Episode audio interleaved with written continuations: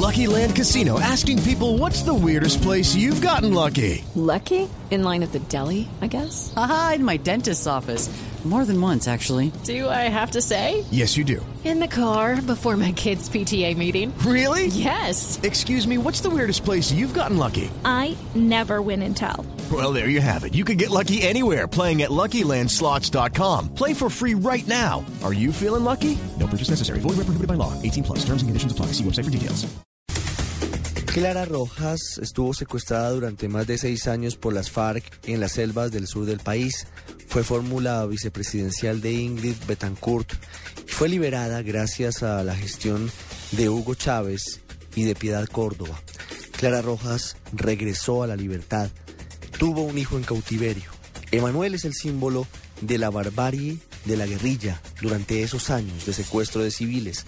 Y ella nos cuenta qué opina acerca de la posibilidad que se abre para que las FARC, los guerrilleros, participen en política activa en nuestro país. Bueno, eh, muy buenas tardes eh, a toda la audiencia de Blue. Lo que yo les podría decir es que, pues independientemente de todo lo que me haya pasado en un momento dado, pues yo creo que todos los colombianos muy dentro del alma queremos la paz.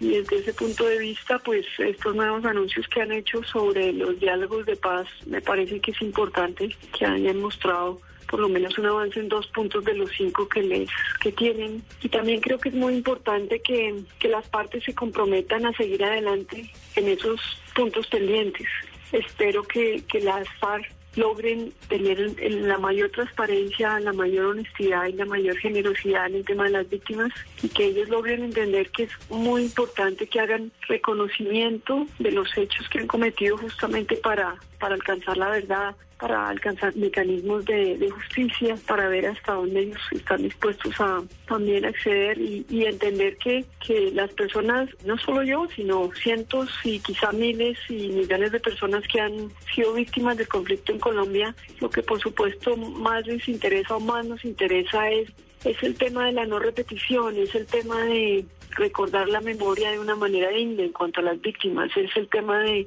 que hay unos delitos que han sido sistémicos, que, que se ha cometido mucho daño casi que a poblaciones, que sin duda ha habido secuestros que han terminado desafortunadamente muy mal. Entonces, para todos esos casos, uno esperaría que haya un reconocimiento de ellos, de que han cometido también un daño un, acto de reconstricción, por así decirlo, unas disculpas públicas que yo creo que serían muy valiosas, que abonarían el campo a la reconciliación. Eh, el tema de la participación política, pues es un tema que lo determina el gobierno y yo creo que va ligado de la mano con el marco jurídico para la paz sin duda yo creo que habrá que reconocer algunas responsabilidades y, Dios quiera que, las FARC también estén dispuestas a, lograr un tema de responsabilidades en, cuanto se refiere al marco jurídico para la paz, en cuanto a los máximos responsables, en cuanto a esos delitos de lesa humanidad que, que han quebrantado los derechos humanos. Por lo menos unos actos o unos hechos simbólicos en ese sentido yo creo que serían muy importantes unos pronunciamientos de ese estilo.